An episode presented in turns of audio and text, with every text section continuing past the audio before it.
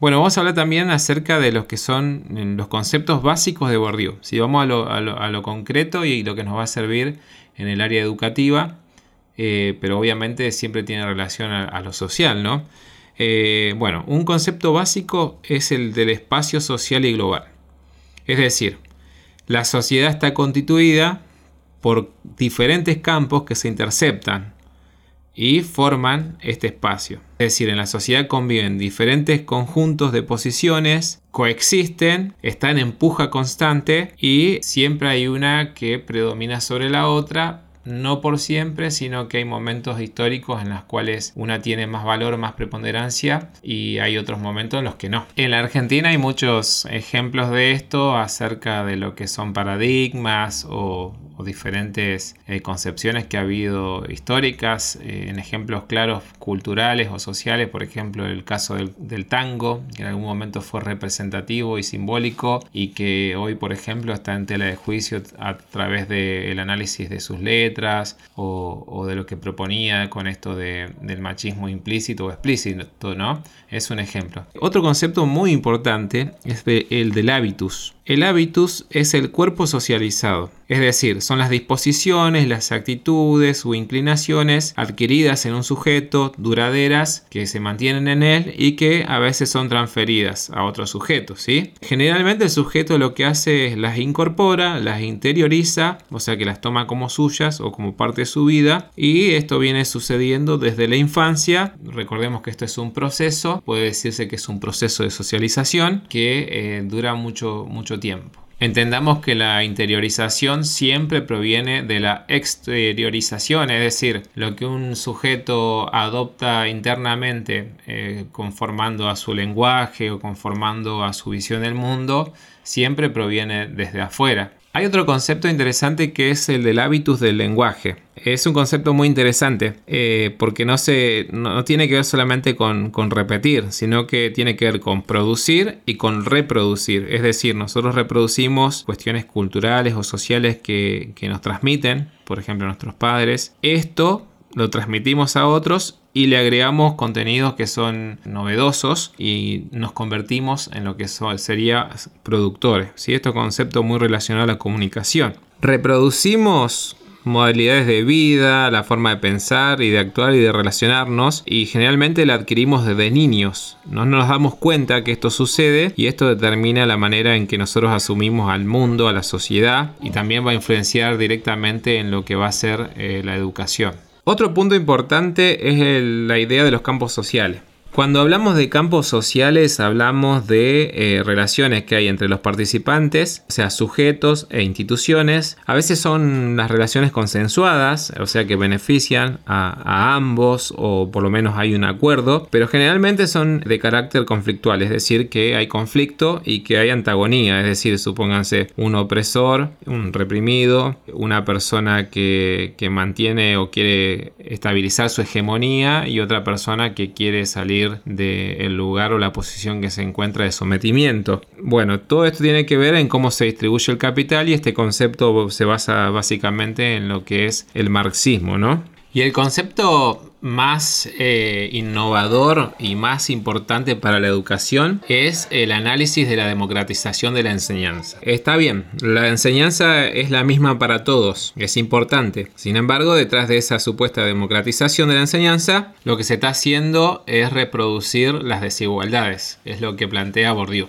Hay una pregunta retórica que en realidad tiene respuesta que es genial que dice Bourdieu. ¿Cómo se explica que detrás del objeto de la democratización de la enseñanza, lo que en realidad se está estableciendo son desigualdades a nivel de la enseñanza. Es decir, la enseñanza es la misma para todos. Ahora, se pregunta, ¿todos los sujetos llegan con las mismas condiciones a la línea inicial o a la línea de largada? Es interesante esto que plantea Bourdieu, cómo concretamente tienen mayores posibilidades en lo que es la etapa educativa secundaria y universitaria los eh, hijos de intelectuales o de personas que han tenido un bagaje cercano a la educación, a los libros.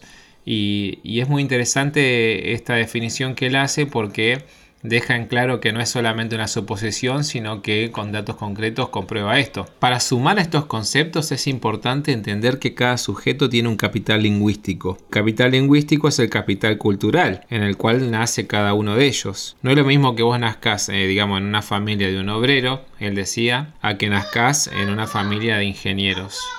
El capital lingüístico eh, no es un capital que uno haya decidido, sino que eh, nos antecede, o sea, que se recibe sin haber pedido nada. Y obviamente que el sistema educativo público, eh, si bien está hecho para que las oportunidades sean para todos, muchas veces no contempla esto o no lo contemplaba y hoy nosotros como educadores intentamos hacer el esfuerzo de individualizar a cada, a cada estudiante particularizar cada una de las situaciones sociales que él vive, su contexto, para poder aplicar clases o didácticas que sean efectivas para que él tenga un aprendizaje que sea significativo. O sea, la escuela democratiza, da el mismo contenido para todos, pero por ahí se olvida de que no todos tienen el mismo capital cultural, no todos tienen la misma información y que tampoco todos tienen la misma capacidad de recepción, ¿no? Eh, siempre hablando de, de los alumnos. Por lo tanto, acortar las brechas tiene que ver con individualizar, con darle prioridad a los saberes que contiene en su bagaje cada alumno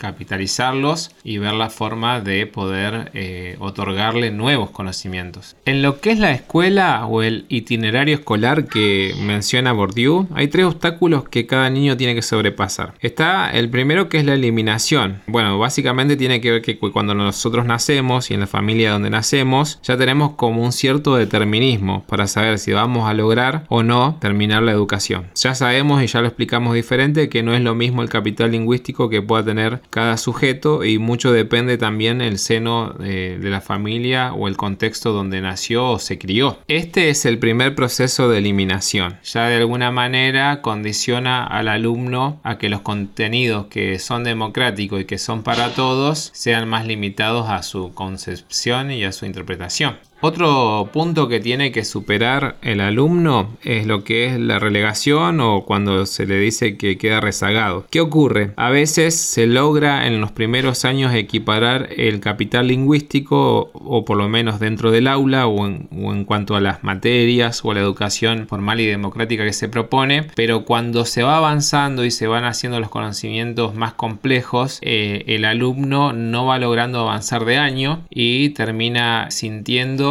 de que la educación es una carga porque no la logra comprender y ve como el resto de sus compañeros sí avanzan. Otro concepto muy interesante que tiene que ver con la dificultad en el itinerario escolar es la aculturación. Es como cuando uno nace con cierta cultura y tenés que entrar en un proceso educativo donde tenés que interiorizar otra cultura y evidentemente esto hace chocar la que vos tenés o la que el niño tiene con la que eh, la educación pretende que incorpores, lo cual termina siendo de alguna manera traumático porque una cultura necesariamente tiene que reemplazar a la otra. Eh, ocurre que surge como un desconocimiento de tu cultura inicial si logras atravesar el proceso y a la vez tampoco sos perteneciente a una cultura que, que has incorporado, ¿sí? Por eso también es positivo cuando una persona logra interpretarse a uno mismo y viniendo de una cultura, por ahí eh, aprendiendo una nueva cultura, entender eh, las cosas positivas que pueda tener lo que aprendió y lo que traía y así también lleva a tener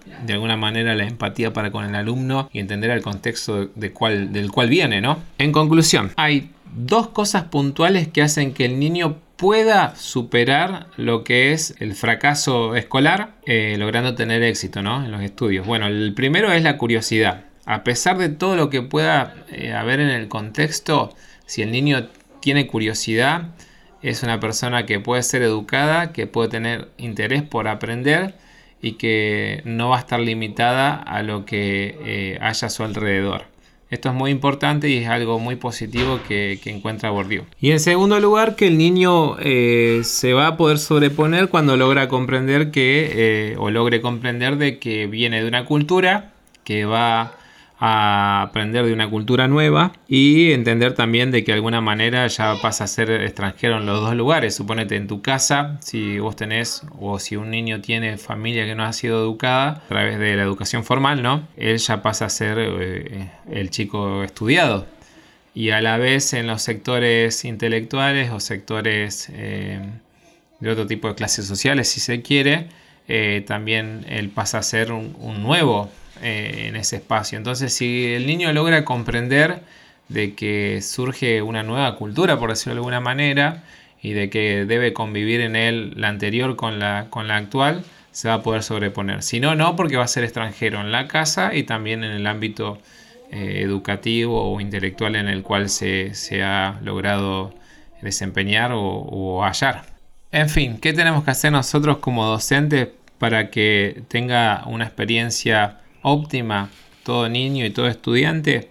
Lo primero que hay que hacer es individualizar. Hay que tomar a cada niño, hay que ir caso por caso y entender cuál es el contexto y ver qué, cosas trae él que puedan ser beneficiosas también para aprender nosotros y ver la forma en que nosotros podamos enseñarle nuestros saberes o, el bagaje que tenemos o los contenidos que, vienen implementados desde las, materias que damos de manera no traumática y de manera efectiva y que sean significativas con su vida cotidiana. Entonces decimos en primer lugar que la educación siempre es una cosa perfeccionable, es decir, nosotros seguramente si han dado clases se van a dar cuenta que han mejorado su, dinámica, sus trabajos, su didáctica, eh, o sea que la educación es perfeccionable. Segundo lugar, eh, la escuela, a pesar de que no hay una democratización concreta según el análisis de Bourdieu, es el lugar hoy por hoy en la sociedad donde más se puede fomentar la democratización. También depende mucho de nosotros, ¿no? Está bien, hay, hay diferencias sociales que por ahí se acentúan más, pero de nosotros depende evitar que esto suceda y dar herramientas para que los alumnos sean autónomos y puedan desempeñarse en la sociedad. Y en tercer lugar, no hay que, no hay que olvidar algo muy importante Bourdieu, eh, es que nunca hay que olvidar de dónde venimos ni la historia que tenemos cada uno de nosotros y esto seguramente va a servir de rica experiencia para poder comprender al otro.